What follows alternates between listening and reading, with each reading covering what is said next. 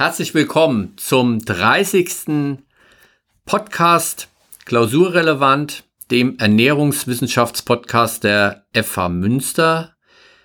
Hm, wer es noch nicht weiß und noch nicht dabei war, mein Name ist Guido Ritter. Ich bin Professor für äh, Produktentwicklung, Lebensmitteltechnologie und oh, jetzt muss ich mal überlegen, Lebensmittelrecht, genau. Lebensmittelrecht. Ja, weil ich auch noch Verpackungen mache und äh, Physik und äh, äh, nachhaltige Produktentwicklung. Also es sind doch ein paar Themen mehr, die ich noch behandle. Aber das sind so die Hauptpunkte, mh, hm, weshalb ich hier an der Fachhochschule bin und äh, sitze und bin heute zusammen mit Wieland Buschmann. Ähm, ich bin Ökotrophologe, 29 Jahre, fast schon 30, passt zu unserer 30. Folge. ähm, und habe schon, äh, lieber Guido, habe schon die Ärmel hochgekrempelt, weil es wird eine aktive Folge, die nicht nur unsere Zuhörer weiterbringt, sondern auch dich und dein Büro. Ja, das wollen wir mal hoffen. äh, zumindestens die Rückmeldungen waren also äh, vielfach gewesen und mhm. Äh, sehr begeistert, weil als ich gesagt habe, äh, hier im Fachbereich, äh, wir machen heute den Podcast äh, zum Thema das große Aufräumen, äh, haben sich einige schief gelacht und haben gesagt, also diesen Podcast, das, die Folge, die muss ich mir unbedingt sofort anhören. Wann wird das hochgeladen? Wann ja. kann ich das hören? Äh, ja, es hat sich rumgesprochen, beziehungsweise alle wissen ja Bescheid. Der mhm. Genusstempel ist gemütlich und hat was mit Genuss zu tun, genau. ist aber auch proppenvoll, pickepacke voll. Und wurde immer voller. Ich meine, wir kennen uns jetzt schon sechs Jahre, glaube ich. Und ähm, es wurde immer mehr. ja, so richtig aufgeräumt äh, ist da nicht, weil natürlich sind das auch alles so Produkte, die eine Vergangenheit haben und auch eine Geschichte. Mhm. Und das ist das, wo wir euch heute einladen wollen, dass wir euch sozusagen durch den Genusstempel ein bisschen führen, euch die Geschichten zeigen. Und ich habe tatsächlich auch schon angefangen, Wieland. Oh. Ähm, draußen steht ein riesengroßer äh, Container für äh, Papier, Datenschutz, äh, mhm. Müll. Äh, und zwar habe ich tatsächlich mein Archiv jetzt angefangen aufzuräumen, weil einfach keine Diplom und jetzt äh, Bachelorarbeiten und so weiter mehr reinpasst. Ähm, ja, seit 2000. Es ist tatsächlich, ich habe mal hochgerechnet, es sind jetzt 200 äh, Arbeiten allein von Abschlussarbeiten, die ich jetzt betreut habe. Unglaublich. Und äh, dann noch Projektarbeiten, ungefähr dieselbe Menge. Und der äh, Container ist jetzt so dreiviertel voll, also wiegt so ungefähr eine halbe Tonne oder sowas. Äh, die besten oder zumindest die interessantesten Arbeiten mhm. habe ich aber auch aufgehoben und vieles habe ich digitalisiert. Und ein paar habe ich auch mal hingelegt, äh, um für dich, Wieland, mal äh, gemeinsam noch mal reinzugucken. Mhm. Äh, weil neben den Lebensmitteln, die hier rumstehen, ist ja äh, Hauptsache, hauptsächlich sozusagen viel äh, Wissen hier auch ähm, in diesen Arbeiten, mit diesen Arbeiten auch versammelt, ja. Und jetzt habe ich mir einfach mal hier so eine Mappe, die sieht schon etwas älter aus, hier rausgegriffen und die ist auch von 2011, 2012. Masterstudiengang Nachhaltige Dienstleistung und Ernährungswirtschaft. Das Thema ist Verminderung der Warenvernichtung in der Ernährungswirtschaft. Ja, also das habe ich äh, rausgefischt, weil das war eine der ersten Arbeiten, als wir uns mit dem Thema Lebensmittelabfall und Lebensmittelabfallvermeidung, mhm. damals hieß noch Warenvernichtung ja, in der Ernährungswirtschaft. Ja, heute reden wir über ganz klipp und klar Lebensmittelabfall ja. und Vermeidung von Lebensmittelabfall. Und das waren so eine der ersten Arbeiten, die sich mit dem Thema beschäftigt haben, als wir äh, 2011 ähm, äh, über das Thema mit Taste the Waste und dem Film gestolpert sind. Ja. Deshalb also eine der ersten Arbeiten. Wow. Ja, und damals schon Thema. Und jetzt sind wir elf Jahre, zwölf Jahre an dem Thema fast dran. Ähm, und es äh, ist immer noch brennt, brennender mhm. denn je. Ja. Ja. Und es gibt da schon viel, viele gute Ansätze, aber meistens halt im Kleinen, ne? Ob es jetzt Containern ist, ob es Sharen, also Foodsharing ist und so weiter, ne? Die sind ja alle schön und so, aber in der Gesamtgesellschaft noch gar nicht angekommen. Nee, und äh, wir haben uns ja als Ziel äh, weltweit gesetzt mit den Sustainable Development Goals, also mit mhm. den Nachhaltigkeitszielen der WHO bis 2030 in den Lebensmittel, äh, in den Privathaushalten und in der, im Lebensmittelhandel den Lebensmittelabfall zu halbieren. Hm.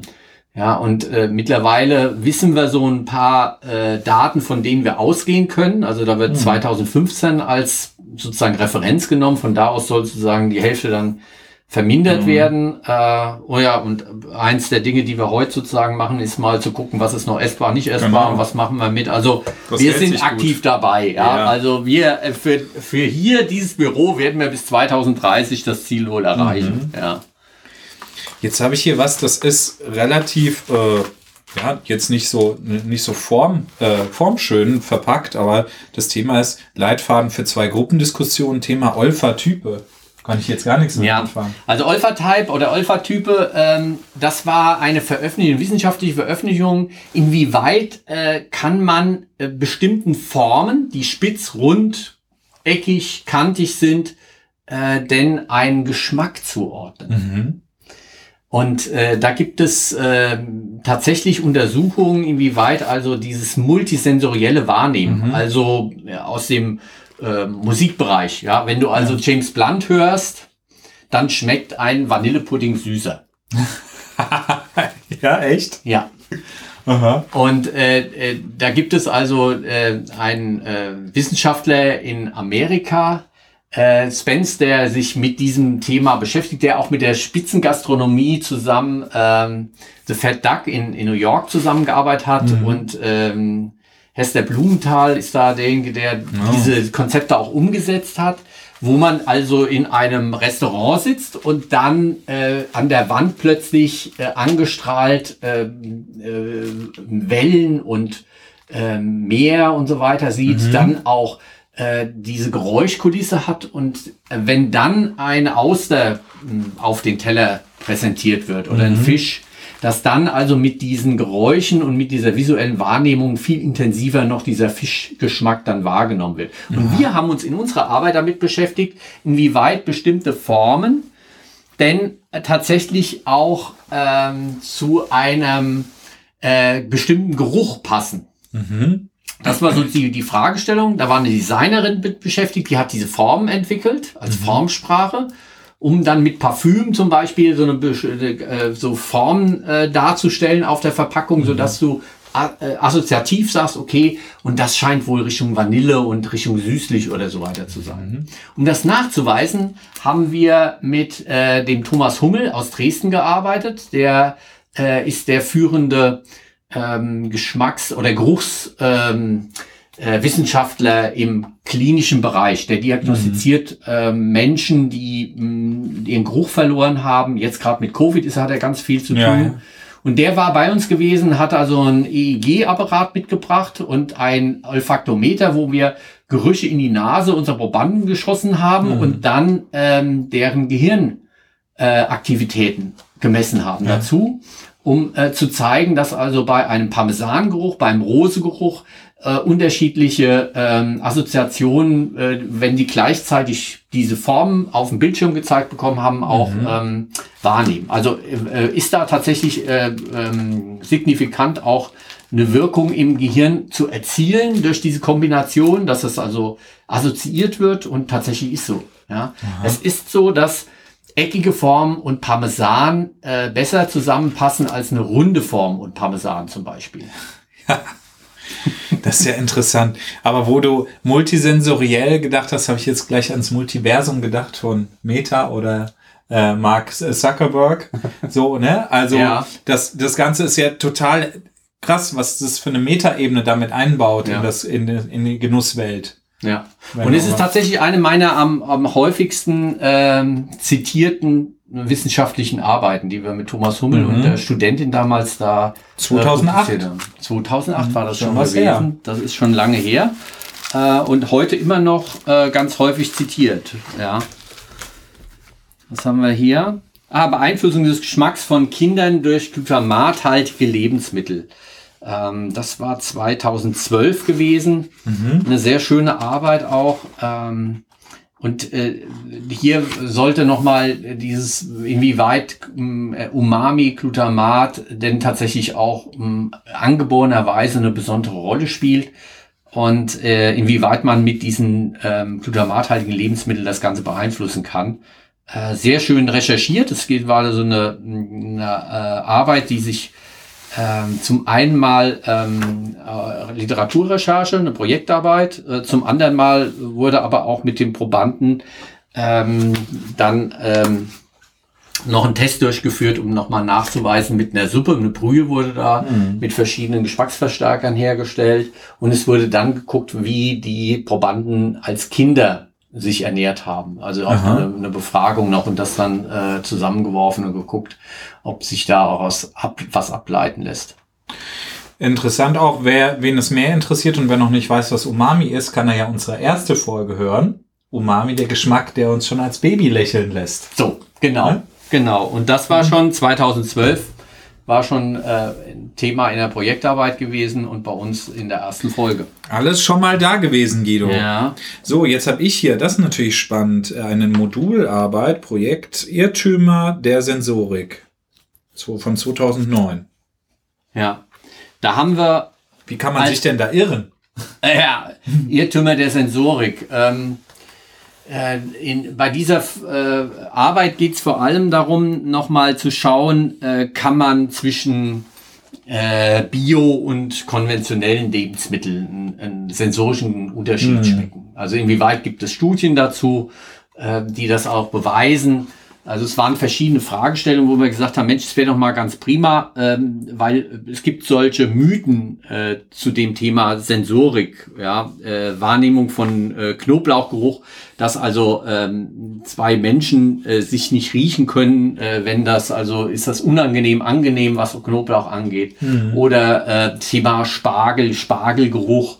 Ähm, es gibt äh, ja Menschen, die diesen Spargelgeruch, mh, der so äh, beim ähm, Pipi machen dann entsteht. Äh, entweder äh, gar nicht wahrnehmen, also es gibt tatsächlich einige Leute, die können diesen Geruch gar nicht erkennen, weil andere sagen, wow, das finde ich ganz intensiv, diesen Schwefelgeruch und andere sagen, den merke ich gar nicht. Ja. Und äh, äh, die Studien zeigen, es gibt also eine Reihe von Menschen, die können das gar nicht wahrnehmen. Und es gibt aber auch eine Reihe von Menschen, die den gar nicht erzeugen.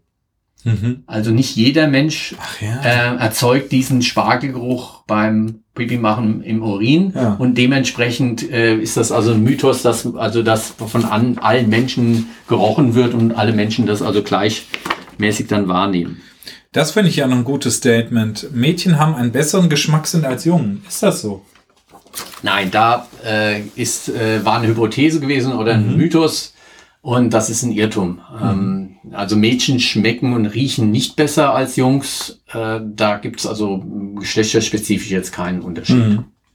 Also das war eine ganz spannende Geschichte, weil wir uns überlegt hatten, äh, vielleicht mal ein Buch rauszubringen. Vielleicht sollten wir uns das mal äh, in Ruhe durchlesen und ähm, mal eine eigene Folge dazu machen. Ja. Das wäre Dann äh, lass uns ein Buch schreiben, Guido. 2009. Ja. Ja. Schmeißen wir mal nicht weg. Okay. Unglaublich. Hier, was ist das noch? Prägung des Geschmacks durch Convenience Food in äh, 2009 auch. Ähm, inwieweit wird also hier ähm, ja äh, äh, kulturelle und familiäre Einflüsse also äh, sind spielen da eine besondere Rolle. Ähm, also da ging es vor allem ähm, ja inwieweit mh, äh, dieses, was man als Convenience Food äh, beschreibt, sozusagen uns mh, verdirbt im Geschmack. Das war die Fragestellung. Also Ah okay. führt äh, Convenience Food dazu, dass wir nicht mehr so gut mh, unterscheiden können, was Lebensmittel, mh, Rohstoffe und ähnliches auch Ah ja, angeht. okay. Und ähm, welche ja, Einflüsse hat denn Convenience Food Mhm. darauf? Auch eine sehr schöne ähm, Fragestellung. Gibt es denn ein Convenience Food in deinem Leben, was du immer noch gern isst? Was du als Kind schon mochtest vielleicht oder als Jugendlicher und jetzt immer noch? Jetzt Ja, also geht. äh, ist das so ein, äh, so ein Guilty Food, äh, wo, wo ich also Oh, ja, Guilty Pleasure. Guilty Pleasure. ähm, das sind äh, Ravioli aus der Dose. Nee, echt. Doch, doch. So zum Angeln oder äh, so, so kannte ich das immer, wenn man zum Angeln fährt übers Wochenende, dann nimmt man nur das mit. Ja, genau. ja, es war äh, Notration gewesen und äh, wenn man äh, unglaublichen Hunger hatte, war, war das irgendwie das, was am schnellsten Mhm. äh, den Hunger gestillt hat. Entweder im, beim Campen äh, oder in, in der Studentenzeit war das auch nochmal so ein Ding gewesen. Und tatsächlich war das auch bei uns zu Hause mal zwischendrin ähm, auf dem Tisch. Ja. Und das hat sich Gott sei Dank über Jahre auch im Geschmack nicht verändert. Mhm. Äh, es ist jetzt ein bisschen anders geworden. Also Ah, die ja. Zutaten sind dann doch wieder ein bisschen äh, billiger in dem, was Mhm. da so reinkommt und so. Also ähnlich wie bei Miracoli mit ihrem Parmesan, also den sie jetzt noch rausgetan haben. Ja, ganz so. schlimm. Ja, also was, was, was gibt's bei dir Mein, Guilty Pleasure ist äh, Maultaschen von Bürger. Die aus der Packung. Das ist doch gar kein Guilty Pleasure, oder? Nee. Also, naja, gut, was, was ich damit mache, ist vielleicht dann eher das Guilty Pleasure. also ich koche die nicht nur in Brühe, weil da finde ich Maultaschen langweilig, Ja, sondern ich schneide mir die in Streifen, brate die an und ja. dann mache ich da Senf und Ketchup drüber. Nein! Doch. Weil das ist aber so, ne, das ist so, das habe ich im, echt, am- darf man keinem erzählen. Am Anfang von meinem Studium, glaube ich, in den ersten drei Semestern, war das fast alle zwei Tage auf meinem Tisch. Du, äh, da sind ja die äh, Ravioli und die Maultaschen gar nicht weit auseinander. Also äh, zusammengefaltete Genau, äh, ja. Nudeln, äh, die etwas verbergen, wo etwas äh, gefüllt ist. Ähm, ist dann, guck mal an, ja, Ja. Gibt's, gibt's, da sind wir gar nicht weit auseinander. Mhm. Ja, spannend. Ja, was haben wir noch? Ich habe noch zwei, drei Dinge, die sonst noch eine Rolle spielen. Ah, hier haben wir unseren Entwicklung eines alternativen Testverfahrens zum Tilgner-Test. 2010. Wir haben ein großes Projekt 2010, 11, 12 gehabt, äh, einen Sensorikkoffer zu entwickeln. Oh ja, den habe ich auch schon mal gesehen mit den Stiften und so weiter. Ne? Genau, wo wir gesagt haben, okay, wie kann man sich selbst äh, überprüfen, ob man äh, ausreichend gut riecht, schmeckt, fühlt. Und da kommt der Tilgner-Test. Äh, und zwar haben wir also äh, einen Haptiktest entwickelt, wo man also den Druck, äh, das Druckgefühl sozusagen auf äh, unterschiedlichen Kunststoff ähm, Bällchen äh, dann äh, testen kann, äh, die man in eine Reihenfolge dann bringen muss. Je härter, desto weiter nach links und je weicher, desto weiter nach rechts. Und äh, der Herr Tilgner hat also diesen Test entwickelt und wir haben den neu überarbeitet, weil mh, das sind so PVC-Klöpse, die man dann herstellen muss. Und der Weichmacher, den der Herr Tilgner in den 70er Jahren genommen hat, mh, war dann irgendwann mal krebserregend eingestuft worden. Und da mussten wir ein ganz neues mh, PVC-Gemisch sozusagen entwickeln okay.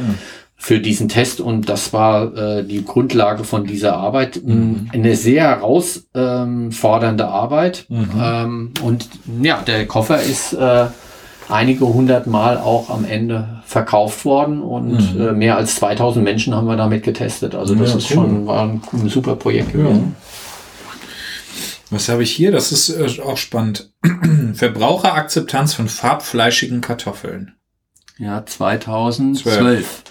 Äh, auch jetzt knapp zehn Jahre her, äh, mit der Hochschule Osnabrück zusammen. Äh, farbige Kartoffeln äh, schmecken intensiver als äh, die gelbfarbigen. Also wenn es rot oder violett sind, so alte Blau, der blauer Schwede. Genau, glaube ich. der Ne? ist, glaube ich, auch mit drin. Und äh, die Fragestellung war gewesen, ist das so? Ja, und jetzt äh, ist die Problematik beim Verkosten, dass man auf einen Blick sofort sieht, ah, das sind die gelben, das sind die roten, das sind die blauen. So. Also was haben wir gemacht? Wir haben die Menschen, äh, die das verkostet haben, äh, dann mit äh, Brillen ausgerüstet, wie bei Wetten das, haben also Ja. solche ähm, äh, Schlafbrillen aufbekommen, sodass sie nichts mehr gesehen haben, mussten dann gefüttert werden beim Verkosten, Aha. weil die ja natürlich auch nicht mehr die Kartoffeln gefunden haben, die irgendwo rumgestanden Ja. haben. Und auch den Fragebogen so ohne weiteres natürlich äh, blind nicht ausfüllen konnten. Also ein sehr aufwendiger Test Ja, ja, und da siehst du Fotos dazu, Genau, wie wir das dann gemacht drin. haben. Ja. Genau, also eine sehr schöne Geschichte, wo äh, so eine Art Fütterung noch stattgefunden hat. äh, die Kartoffeln auch ähm, standardisiert herzustellen, sodass sie alle vergleichbar waren, weil da die Größe natürlich eine Rolle spielt. Weil wenn sie zu lange, zu kurz gegart werden, auch der Geschmack äh, ähm, äh, sich unterschiedlich gestaltet, war gar nicht so trivial gewesen. Also hier sehen wir eine Tabelle mit den entsprechenden Kochzeiten, die dann standardisiert worden sind für die einzelnen Dinge. Also das war ähm, extrem aufwendiges Verfahren äh, und äh, eins der ersten, wo wir diese Schlafbrillen auch eingesetzt haben 2012, was ich ganz spannend fand. Aber hätte man da nicht jetzt, äh, aktuell in der Sensorik haben wir doch ultraviolettes, äh, nee, ultraviolettes Licht, ne? Um sowas zu verbergen. oder? Ja, also es gibt Sensorkabinen, die die, äh, die, das, die Lichtverhältnisse dann äh, äh, egalisieren, also äh, ausblenden. Also indem man ein, ein Rotlicht, ein Grünlicht oder ein Blaulicht äh, oder ein Schwarzlicht Schwarzlicht, dann, äh, äh, dann einblendet. Äh, das hilft aber nur bedingt. Mhm. Tatsächlich, weil wenn der Abstand der Lampe von der Probe zu weit ist, dann erkennt das Auge in der Probe trotzdem den mhm. Unterschied. Also es geht ja darum, du sollst, du willst mit diesen Farbeindrücken äh, der, der, des Lichtes versuchen, dass du zwei Brauntöne gar nicht mehr aufeinander unterscheiden kannst, mhm. weil es dir auf den Geschmack oder Geruch ankommt. Und da wir das nicht ähm, mit den Farben äh, in unseren Kabinen wirklich machen konnten, haben wir einfach Schlafbrillen genommen. Ja, das mhm. ist so die andere Alternative. Bei Getränken kann man noch dunkelfarbige Gläser nehmen, wo einfach man nicht mehr erkennen kann, was in dem Glas jetzt wirklich drin ist, weil es wirklich schwarzfarbige, von mit schwarzem Glasgläser dann mhm. sind. Ähm, das lässt sich natürlich bei der Kartoffel jetzt nicht machen. Mhm. Ja, deshalb also diesen Nummer. Ja, das sind so ein paar Sachen, die ich also wirklich nicht wegwerfen will. Ja, gut. Die dann so besonders waren als Thema auch. Du aber ansonsten ja schon eine halbe Tonne andere Arbeiten weggeworfen. Ich habe tatsächlich äh, über über 400 Arbeiten jetzt da draußen an Abschlussarbeiten oder sonstigen. Schon 2004, das ist noch eine sehr schöne Diplomarbeit. 2004 Ui. Verpflegungsleistung für demenzerkrankte Sensoren, die Entwicklung und der Einsatz von Fingerfood für soziale Einrichtungen. Mhm. Also hier hatten wir schon 2004 das Thema gehabt, ähm, wie können wir äh, Produktentwicklung machen, wo es darum geht, äh, für in Würde altern, dass also mhm. da äh, mit Fingerfood noch die Möglichkeit besteht, auch wenn du äh, sehr stark zitterst oder auch mhm. die Schwierigkeit hast noch das Handling, dass da die Möglichkeit besteht über Fingerfood ja, mhm. äh, dich selbst dann noch äh, zu versorgen ja. sozusagen. Mhm. Ähm, eine super Arbeit, äh, die am Ende auch zu einem ähm, Startup-Unternehmen dann geführt hat, ja. weil da eine ganze Reihe dann irgendwie drin gesteckt hat, ja. Oh, das finde ich ja, das ist ja auch ein spannendes Thema, das habe ich bei dir kennengelernt. Lichtgeschmack bei Bier aus Konsumentensicht. Ja. Also das Licht überhaupt in Bier einen äh, Geschmack entwickeln, also oder einen Negativgeschmack sogar ja. entwickeln kann und dass wir da vielleicht sogar schon darauf geprägt sind, seit wir Bier trinken.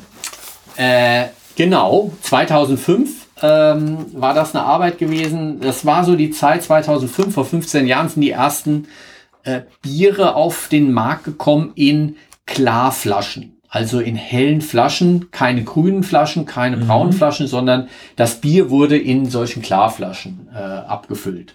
Äh, die Firma Becks war damals genau. die erste gewesen, die das auf dem Markt Gold. Becks Gold. Mhm. Und äh, eine zweite Firma hat uns dann beauftragt, mal zu gucken, inwieweit die Verbraucher denn äh, diesen, äh, dieses Bier überhaupt akzeptieren, weil äh, Lichtgeschmack, das heißt, äh, äh, Bier leidet wenn UV-Licht auf äh, das Bier wirkt. Wir haben bestimmte Aminosäuren in dem Bier drin, die einen unangenehmen Geruch, zumindestens haben das die Brauer als mhm. Hersteller und Handwerker gesagt, also das geht gar nicht, dieser Geruch, der ist mhm. unangenehm. Äh, der muss unbedingt vermieden werden, deshalb geht äh, Bier nur in braunen Flaschen. Mhm. So, grüne Flaschen sind schon schlechter, weil die weniger UV-Licht rausnehmen. Jetzt hat die Firma Becks natürlich die Marke Grün äh, als, als Farben äh, für die Marke auch. Mhm. Und äh, witzigerweise, äh, oder nicht witzigerweise, es ist natürlich dann auch folgerichtig, die äh, Verbraucher, äh, die die grünfarbigen Biere schon äh, ertragen, weil die ja schon einen gewissen Lichtgeschmack haben, mhm. die können auch dann äh, ähm, einfacherweise aus Gewohnheit auch auf die Glasflaschen in farblos umsteigen. Mhm. Ja. Äh, und da ist der Weg nicht weit. Also wenn du schon an schlechtes Bier gewöhnt bist, dann kannst du etwas schlechteres Bier auch akzeptieren, so mhm. nach dem Motto. Und unsere Aufgabe war jetzt gewesen, Bier mit unterschiedlichen äh, Lichteinflüssen äh, zu untersuchen. Deshalb haben wir die Bierflaschen also an äh, standardisiert UV-Licht ausgesetzt, mhm. haben dann Verbraucher das dann äh, riechen und schmecken lassen. Und äh, der Geruch ist so ein bisschen in Richtung äh, wenn du morgens äh, nach einer Party in den Partyraum kommst. Uh, ja, okay, gut. Abgestanden, ja. leicht alkoholisch, einfach in der Luft. Und, ja, ja, und vor allem dieser abgestandene Geruch von mhm. abgestandenem Bier. Das ja. erinnert so auch an diesen Lichtgeruch. Der aber, und das kam bei unseren äh, Verkostungen raus, weil die Leute wussten ja nicht, unsere Probanden mhm. wussten ja nicht, was sie probieren. Das war also kodiert, wir waren also verschlüsselt und äh, dementsprechend Blindverkostung. Mhm. Und äh, die wussten nicht, was sie probieren und welche jetzt äh, Licht ausgesetzt waren und welche nicht. Mhm. Herauskam, die mit Lichteinfluss waren bis zu einem gewissen Grad als würziger und geschmacksintensiver beschrieben worden. Ja, ja. Das mochten die Leute. Und äh, die Schlussfolgerung ist, die sind schon an schlechtes Bier gewöhnt. Antrainiert, ja. Und das ist tatsächlich, wir können uns an schlechten Geschmack gewöhnen. Fast wie mit dem Antrainieren des Convenience-Geschmacks, ne? Ja, So, da, ja? deshalb, das liegt alles in einer Linie. Ja. Ja, also Convenience-Geschmack sich dran gewöhnen, an äh, schlechten Geschmack jetzt beim Bier gewöhnen und so weiter. Und, und weißt du, was ich noch von äh, Albrecht Fleischer mir mal erzählt hat, weil er bei Hohmann mal gearbeitet hat, dass eigentlich auch Mayonnaise, die wir so, die Ja. so lang stabil ist, auch in den großen Eimern in der Metro, ungekühlt und so weiter, ne? dass die Mayonnaise, die wir eigentlich gewohnt sind, schon längst ranzig, ranzig ist. Ah, dass, ja. wenn man, wenn man frisch Mayonnaise macht, die ganz anders schmeckt und viel leckerer und, und angenehmer als eigentlich solche standstabile Mayo aus dem Eimer oder aus dem, aus dem Tütchen oder aus der Tube, weil die eigentlich schon ranzig ist. Und man sich aber daran gewöhnt hat an diese Ranzigkeit. Ja, und deshalb diese frische Mayonnaise dann, das ist ja das Schlimme, dass man dann diese frische Mayonnaise, wo die Qualität mh, objektiv auch besser ist, ja, weil Ranzigkeit und ranziger Geschmack, ja, wir können uns daran gewöhnen, wie ich mich an die Ravioli oder du an die, äh, äh, äh, was- Maultäschle. Maultasche und dann noch mit Ketchup Senf und Ketchup. Senf und Ketchup gewöhnen kann, ja, ähm, äh, ist das äh, Schlimme aber, dass wir, wenn wir uns ähm, an diese ähm, äh, nicht so frischen Geschmäcker gewöhnen, dass wir dann die frischen ablehnen, Mhm. weil wir sagen, das ist ja anders Mhm. Und gar nicht mehr die bessere Qualität erkennen können. Ja. Und da fängt es dann an, wo ich sage, also äh, da haben wir ein echtes Problem, äh, Mhm. dass wir die bessere Qualität nicht mehr von der schlechteren unterscheiden können. Mhm. Gerne, also wie gesagt, die Ravioli oder auch äh, bei mir auch der Orangensaft. Ich habe es, glaube ich, in einer anderen Folge schon mal erzählt. Äh, äh, bei uns gab es immer den billigsten Orangensaft bei uns zu Hause. Äh, Juanita oder so ähnlich hieß der. Mhm. Und äh, Jahre später habe ich dann äh, erst erfahren, ähm, als ich dann studiert habe und viel Orangensaft auch probiert habe, frischen Orangensaft probiert habe, dass dieser Orangensaft, den ich als Kind immer getrunken habe vom Supermarkt, dass der einen Kochgeschmack hatte. Mhm. Und heute aber noch mh, weiß ich, wie besserer oder frischerer äh, Orangensaft schmeckt. Heute aber noch laufen mir quasi die Tränen vor Rührung, wenn ich einen Orangensaft mit Kochgeschmack Ah, ja, so. trinke, weil ich einfach dann in der Zeit zurückversetzt werde. Mhm. Ja, also es ist überhaupt nichts Schlimmes, äh, wenn ähm, ihr als Zuhörerin jetzt äh, zu Hause sagt, oh Gott, ja stimmt, ich habe ja auch sowas, wo ich mich dran gewöhnt habe und ähm, dass das viel Erinnerung auch bringt. Ähm, es macht überhaupt nichts. Äh, äh, Da gibt's einfach Produkte, an die man sich auch gewöhnt hat und das kann man auch genießen. Wichtig ist aber, dass man die bessere oder andere Qualität ähm, nicht ablehnt, Mhm. äh, sondern dass man zumindestens auch eine Entwicklung mitmacht ähm, und sich äh, sagt, okay, es gibt auch was anderes, das Mhm. tatsächlich besser auch schmeckt, Ja. auch wenn man es persönlich jetzt mit seiner S-Biografie Mhm. mh, vielleicht gar nicht eingebaut hat in sein Repertoire. Naja. Spannendes Thema. So, jetzt haben wir die, die, äh, die Arbeiten mal durch. Jetzt haben wir die Arbeiten durch, jetzt gucken wir uns mal ein paar äh, Sachen an. Also das kann vielleicht schon mal... Äh, Was ist das denn? Eine unbeschri zwei unbeschriftete Flaschen mit einer gelblichen, wir hatten gerade von Mayo geredet, sie sieht aus wie Mayo. Äh, es fließt fast gar nicht. Ja. So ein Tröpfchen fließt da an der Seite runter. Ja, aber was würdest du denken, was das ist? Also es ist so eine hellgelbe Flüssigkeit, die etwas zähflüssiger ist. Eierlikör. So ist es. So ist es. Wir haben hier Eilikör und das ist ein äh, Lager- und Standversuch. Und diese Flaschen stehen tatsächlich jetzt schon seit ähm, 2008 bei mir im Büro.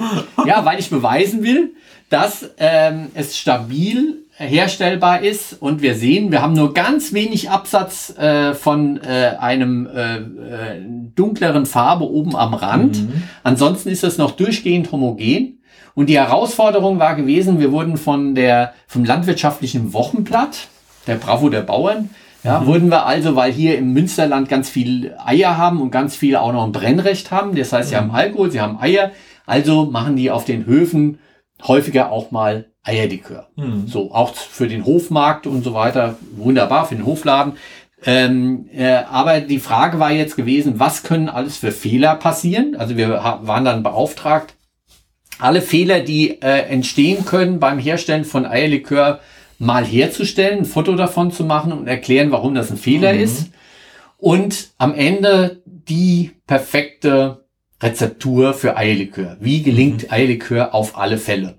Mhm. Und das ist der Eierlikör, der auf alle Fälle funktioniert. Ah, ja. mhm. ähm, weil die ähm, größte Problematik ist natürlich das Entmischen von Eierlikör. Äh, und äh, da haben wir auch noch eine Flasche da stehen, genau. Der Erdbeer-Eiertraum. Der ist das ekligste, was bei dir steht, finde ich. der sieht echt übel aus. Hier. Äh, nicht schütteln bitte, nicht ja. schütteln bitte, weil äh, das ist, ich glaube, ich mache mal ein Foto von, das äh, laden wir dann auch hoch. Also es sieht, also es ist eine größere Flasche, unten sieht es, es ist eine ja, gelbe Flüssigkeit. Der, genau, von der Seite machen wir mal ein Foto, damit äh, der Her die Herstellerin, der Hersteller da nicht bloßgestellt wird, aber. Es sieht unten aus wie Apfelsaft, aber die zwei Drittel der Flasche ist eigentlich mit einem dicken Schaum abgepfropft. So, und das ist, das ist natürlich eine der Fehler, die beim äh, Eierlikör herstellen äh, sehr schnell passieren kann, dass die Emulsion nicht stabil ist. Mhm. Und äh, da war die, die Herausforderung, äh, emulsionsstabil das Ganze zu machen.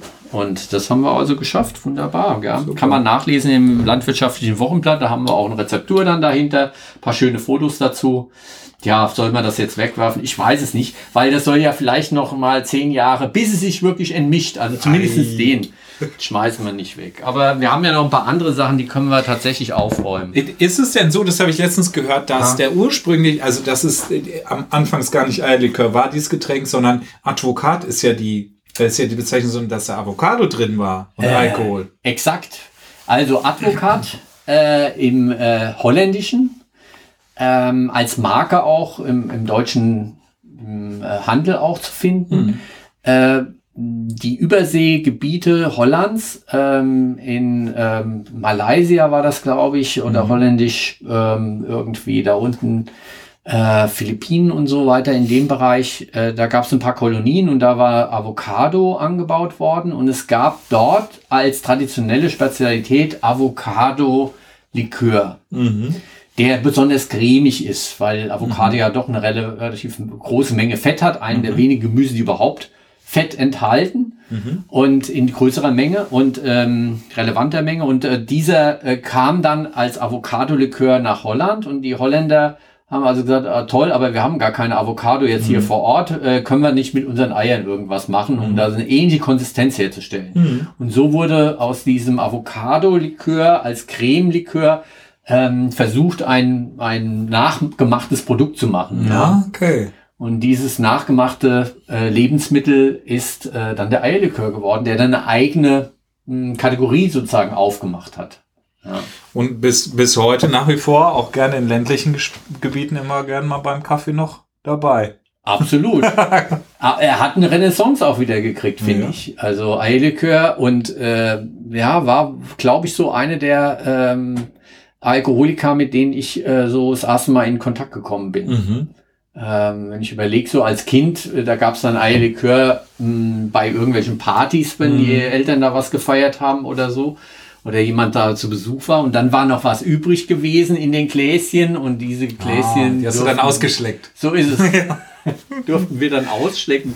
Habe ich mir das heute verlegt? Ja. Na egal. Und dann hast du wahrscheinlich gut geschlafen. Also die Kinder haben danach wahrscheinlich. Ja, war prima. Aber es ist natürlich süß. Ja, also das ist ja, ja die Versuchung. Cremig.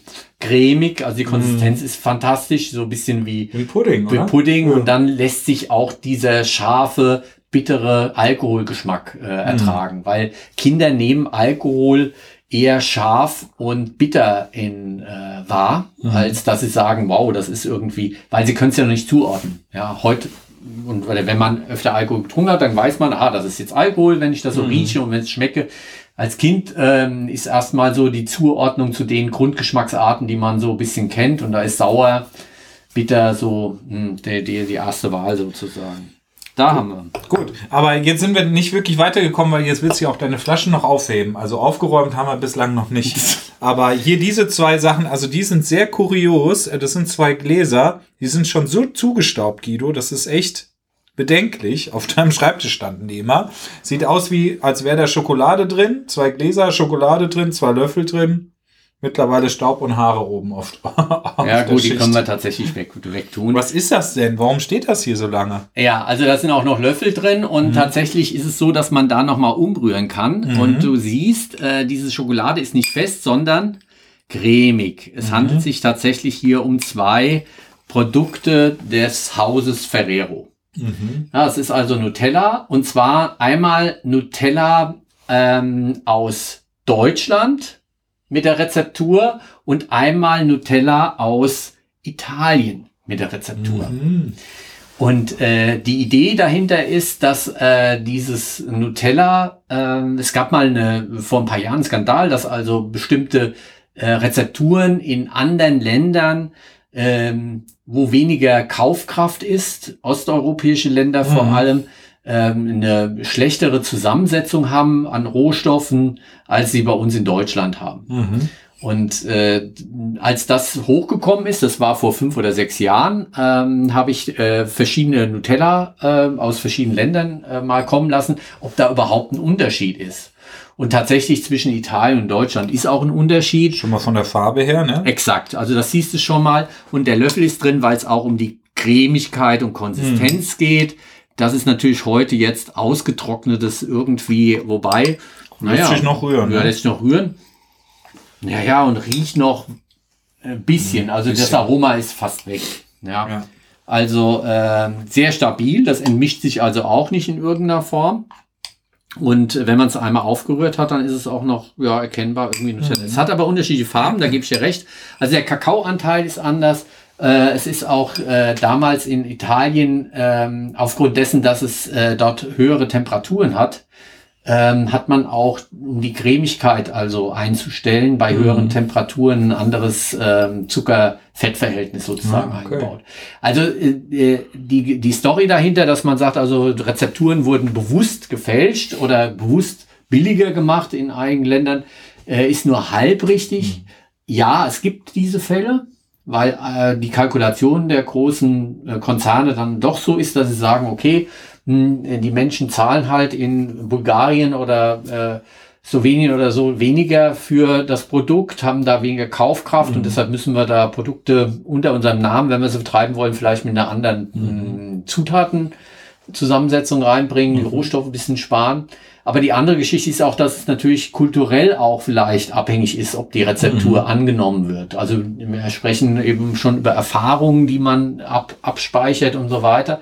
Und dann auch, ähm, ja, die äußeren Temperaturen können eine Rolle spielen, ob äh, die Konsistenz denn äh, überhaupt in dem Land äh, stabil ist und erreicht werden mhm. kann. Also das kann weg. Spannend. Aber wir haben es konserviert in dem Podcast. Ja. Also es ist nicht, es, es ist, ist, dann nicht richtig es, weg. Es ist nicht richtig weg, ja. Aber kommt äh, in den Ausguss. genau, das kommt in den Ausguss. Ähm, dann haben wir natürlich so Kuriositäten. Das ist jetzt relativ neu, das kann aber auch schon weg. Lupinen-Proteinriegel, erster Versuch. Genau, im Backofen. Und äh, im Moment sind wir an der Produktentwicklung mit Lupinenriegeln dran, also mhm. wo wir das als Eiweißquelle machen können. Und der Versuch hat nicht so richtig gut geklappt. Den können wir auch mal zur mhm. Seite packen. Ähm, das gleiche gilt für das. Das kann weg. Das ist auch nicht mehr essbar. Was ist das denn? Ja, äh, auch oh. äh, Lupin-Cracker. Mit Leinsamen, noch ne? Mal ein bisschen, ja, da müssen wir noch ein bisschen dran arbeiten. Okay, ja, 2.11.21. Ja. Stimmt, das ist echt noch eine jüngere. Nicht nur jüngere Geschichte. Geschichte. Das ist äh, tatsächlich. Und, und die kenne ich auch schon lange. Quaker Oats. Genau. Best Before, ne? Ja. 2009? Äh, nee, das war, ähm, äh, das war 2001 äh, ist ja, die okay. abgelaufen. Die habe ich tatsächlich seit 20 Jahren da stehen und äh, schon ein bisschen ausgeblichen. Ja, gell? also die war tatsächlich von der Farbe her, das ganze Rot äh, äh der, des Etiketts ist schon weg mhm. und da ist der Quaker drauf. Quaker Oats ist ein, ein Lebensmittel aus tatsächlich Amerika und ähm, USA habe ich ähm, äh, eingekauft bei irgendwie irgendeiner äh, Auslandsreise mal. Ähm, und hier steht also drauf, Oatmeal helps reduce Cholesterol. Mhm. Also das ist eine der allerersten Verpackungen und äh, Auszeichnungen, wo es um Health Claims, also um gesundheitsbezogene Aussagen auf ah. Lebensmittel geht. Mhm. Dass also hier ähm, Haferflocken helfen, den äh, Cholesterinspiegel zu senken und damit auch den Herzinfarkt. Deshalb haben wir auch mhm. ein Herzchen mit drauf, das also mhm. hier äh, gegen Herzinfarkt sozusagen auch hilft.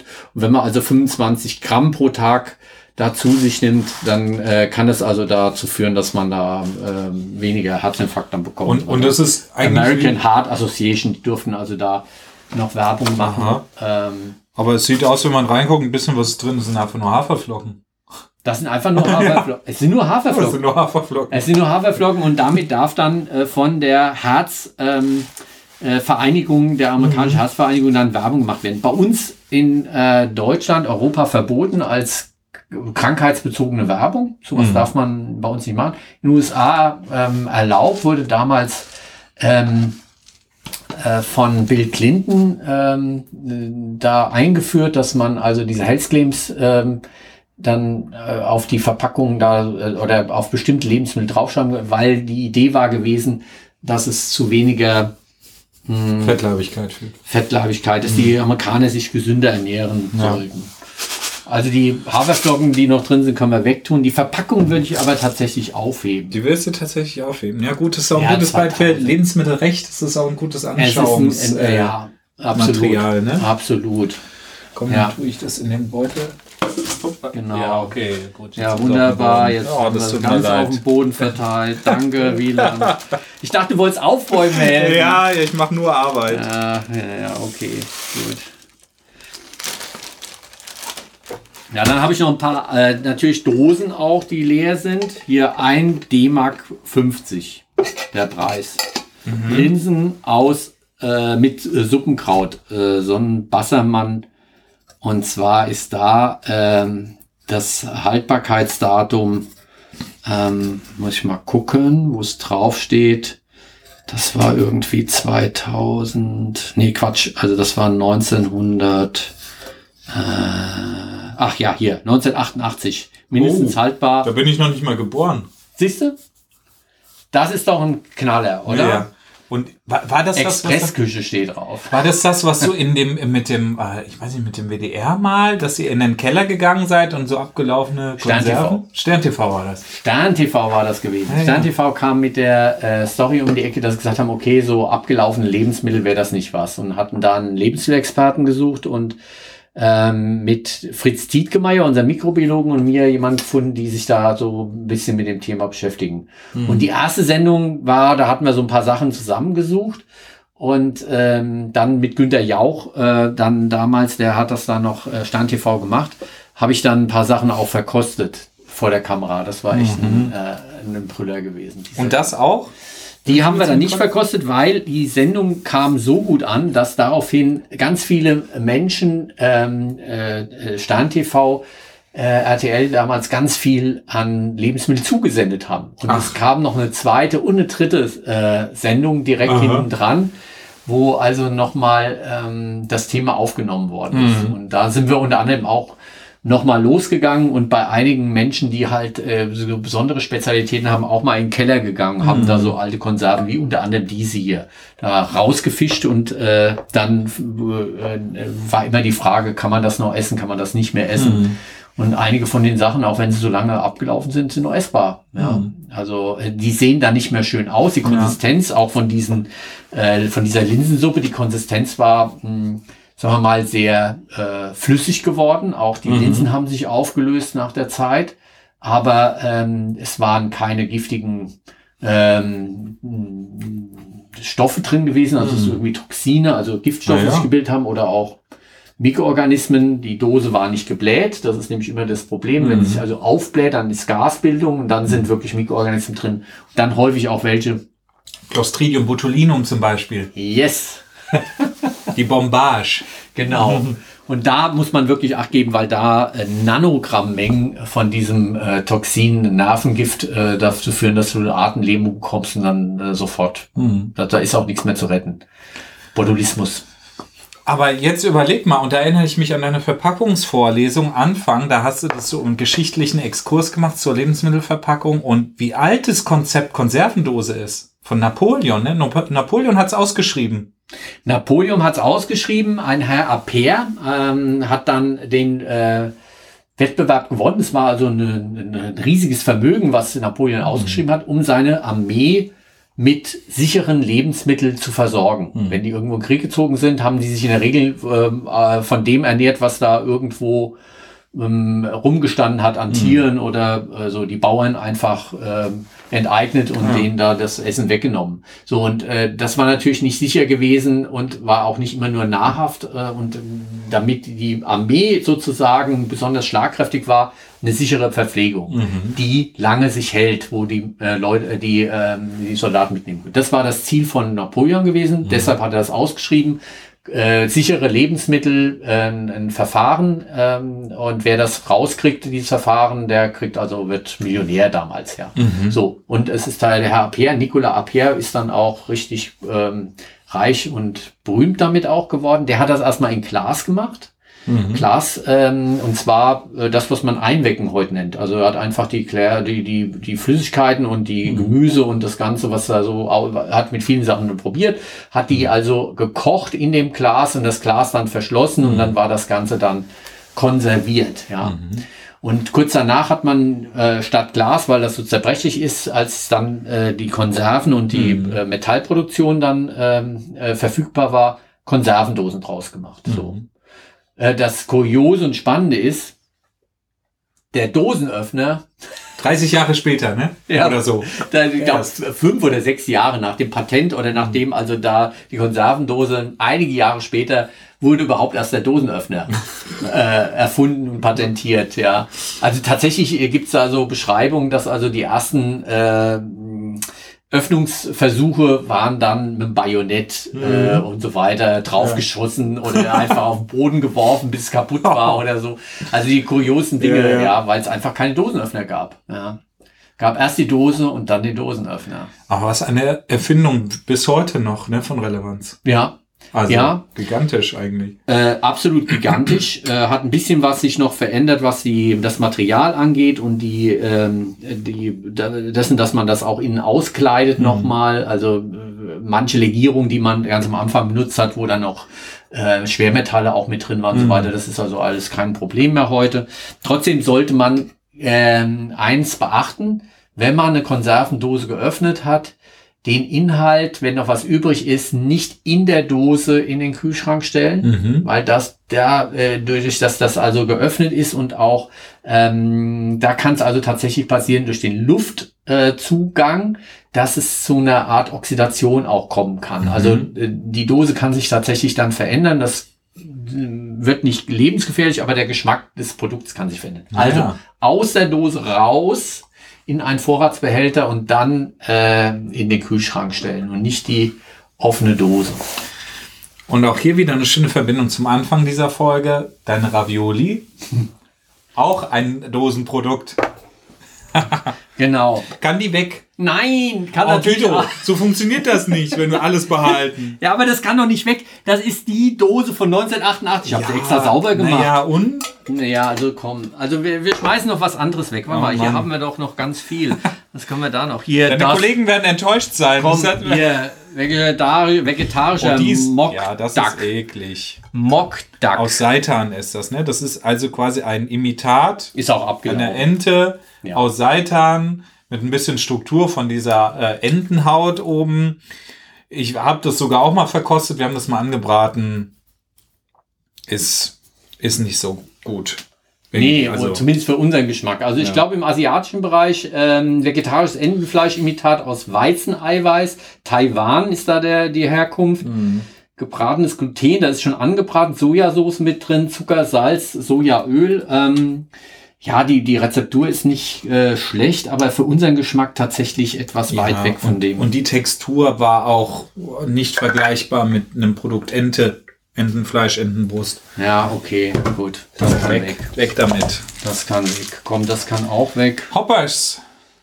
Ja. Hüpfer. Hüpfer. Also da ist das Ablaufdatum jetzt auch irgendwie 2017, 16, 16 17, vielleicht auch 17, Ah, okay. 29. Also 16 oder 17, nicht mehr ganz so äh, erkennbar. Äh, Mexiko, äh, Grashüpfer. Hm. Etwas gesalzen äh, und äh, fertig. Also angebraten, gesalzen. Ähm, Zum Snacken. zum Snacken. Ich habe es nie aufgemacht. hab gedacht, für eine besondere Gelegenheit. Ja, gut. Ja. Dann. Die Aber- kommen auch manchmal nicht. Nee, die Wie kommen dann auch nicht. Also ähm, ja, einiges können wir noch essen vielleicht, aber das äh, tun wir tatsächlich mal Seite. So, was ist denn jetzt hier mit dieser, kommen wir mal zu einer süßen Sache hier. Äh, Das sind Bonbons, Tante Ketes Brause. Brausebonbons, Himbeer und Zitrone. Ja. Sehr profan hier auf deinem Tisch, jetzt ist nichts Besonderes. Ist auch noch nicht lange abgelaufen, ähm, 21. Ähm, ja, das ist was Profanes. Ähm, ich gebe mh, Webinare zum Thema und Seminare zum Thema Grundgeschmacksarten. Mhm. Also äh, zum Thema süß, zum Thema sauer, zum Thema Umami, zum Thema bitter, wo wir ganz viel äh, recherchiert haben, was ist der aktuelle Stand zu diesen Grundgeschmacksarten, also wie wird's wahrgenommen, äh, wie läuft das im Belohnungssystem? Oder warum essen wir das eigentlich, äh, wenn und wie ist das in der, mh, ja, in der Küche auch einsortiert? Wo verstärkt sich dieser Grundgeschmack mit anderen Grundgeschmacksarten? Wie funktioniert also da das perfekte Essen mit diesem Grundgeschmack und ähm, führt er dazu, dass man sich gesünder ernährt oder weniger gesund äh, und, und, und ähnliche Dinge. Also es hat viel mit äh, Gesundheit, äh, Kulinaristik äh, und dem Verstehen des Grundprinzips Mhm. Grundgeschmack. Und hier ist also äh, unser neuestes, unser neuester Workshop ist süß. Mhm. Und dazu suche ich mir, da sind nämlich die allermeisten von diesen Lebensmitteln, die wir hier haben, da suche ich mir nämlich immer eine ganze Reihe von Beispielen, besonderen Beispielen raus, äh, die wir dann auch in diesen Seminaren verkosten. Mhm. Und da bleibt immer mal so ein bisschen was übrig und deshalb ist also ein Grundstock dessen, was wir auch äh, hier im, im Genusstempel haben, äh, von diesen Grundgeschmacksarten. Ein anderer Grundstock, weshalb so viele Lebensmittel hier rumstehen, ist, äh, wir haben eine Reihe von Produktentwicklungen gemacht. Äh, aber diese Tante Kates Brause, ich glaube, die sind nicht mehr aromatisch. Die können auch, Hab. die können auch zur die Seite Kiste. weg. Ja. Dann haben wir noch so Sachen hier. Ähm, das Das finde ich cool. ist cool. Das würdest du nicht wegwerfen Und, vielleicht. und hör mal, das ist doch Cascara, ne? Genau. Und das ist doch was für unsere nächste Folge eigentlich. Novel Food. Exakt. Da sind wir vielleicht auch schon, weil ähm, den Rest, äh, den äh, werde ich wohl heute erstmal stehen lassen und du müsst noch mal kommen, äh, Wieland, damit wir das äh, mal ohne Podcast einfach wegtun. Weil wenn ich dir jedes Mal zu den ganzen Sachen Ja, irgendwas das wird erzähle, ja gigantische Folge dann heute. sonst wird's eine gigantische Folge, ja. Also unser nächster Podcast, ja, Unsere letzte Folge ist die Folge 31 und dann haben wir gedacht, neues Jahr, ja, neues Food oder Novel Food, ja, wie es heißt. Auch ein Thema, was mit Recht zu tun hat, Lebensmittelrecht, aber auch mit Produktentwicklung. Ne? Gerade wenn man sagt, okay, ich will mich abheben, ich will mal was ganz Neues auf den Markt bringen, was es so noch nicht gab. ja. kann man auch vor ziemlich große Probleme stoßen. Unter anderem auch hier habe ich eine Limonadenflasche. Das, äh, da ist eine Limo drin auf Basis von Cascara, also der Kaffeekirsche, getrocknete Kaffeekirsche, ähm, auf, auf, wo dann Auszüge gemacht werden und Limonaden hergestellt äh, wurden schon und auf dem deutschen Markt vertrieben. Und dann irgendwann habe ich nämlich auch eine sehr gerne getrunken von einer Firma und die dann irgendwann nicht mehr erhältlich war. ja. Und dann habe ich durch dich erfahren, ja, ist ein Verfahren, ist eigentlich nicht zugelassen. Ja, also noch nicht zugelassen, zumindest bei uns nicht. Die EU Mhm. hat da also ein besonderes Zulassungsverfahren für sogenannte neuartige Lebensmittel. Und darüber werden wir beim nächsten Mhm. Mal reden. Äh, und auch ähm, ein paar Innovationen und äh, Dinge dann mal besprechen, Mhm. was mit neuartigen Lebensmitteln. Neues Jahr, neuartige Lebensmittel. Und das wird dann beim nächsten Mal die Folge sein. Gut. Okay, Guido. Ich bin noch ein bisschen unbefriedigt, aber vielleicht äh, kü- kümmern wir uns wenigstens um diesen einen Tisch, dass der frei ist. Und dann Ja. machen wir den Rest im neuen Jahr. Genau, das machen wir jetzt ohne Podcast. Ohne Vielleicht, äh, weil äh, da müssen wir einfach mal ähm, abräumen, Genau. sozusagen. Und äh, das können wir ja äh, jetzt einfach dann nochmal machen. Ähm, Ja, vielen Dank trotzdem, Wieland. Äh, vielen Dank auch wieder für dieses Jahr mhm. äh, und vielen Dank euch fürs Zuhören. Und äh, nach 30 Folgen äh, geht nächstes Jahr weiter mit der 31. Mhm. Äh, wir haben noch ganz viele Themen. Alisa hat uns da zum Beispiel eine mhm. ganze Reihe von Dingen äh, zugesendet ja. als ähm, äh, Feedback auf unsere äh, Folgen, äh, eine unserer letzten Folgen. Und äh, wenn ihr über klausurrelevant.fhmünster.de noch Ideen habt oder uns Rückmeldung geben wollt, wir sind bei Feedback äh, sehr erfreut und geben auf alle Fälle auch, ähm, soweit hält sich das noch in Grenzen, ähm, der, das Feedback, dass wir auch auf alle noch antworten können. Also mhm. ihr bekommt auf alle Fälle auch noch eine E-Mail zurück, wenn ihr uns äh, Kommentare schickt. Genau. Und ansonsten würden wir sagen, wünschen wir unseren Zuhörern ein frohes Fest und einen schönen Übergang ins neue Jahr. Neues Jahr, neues Glück.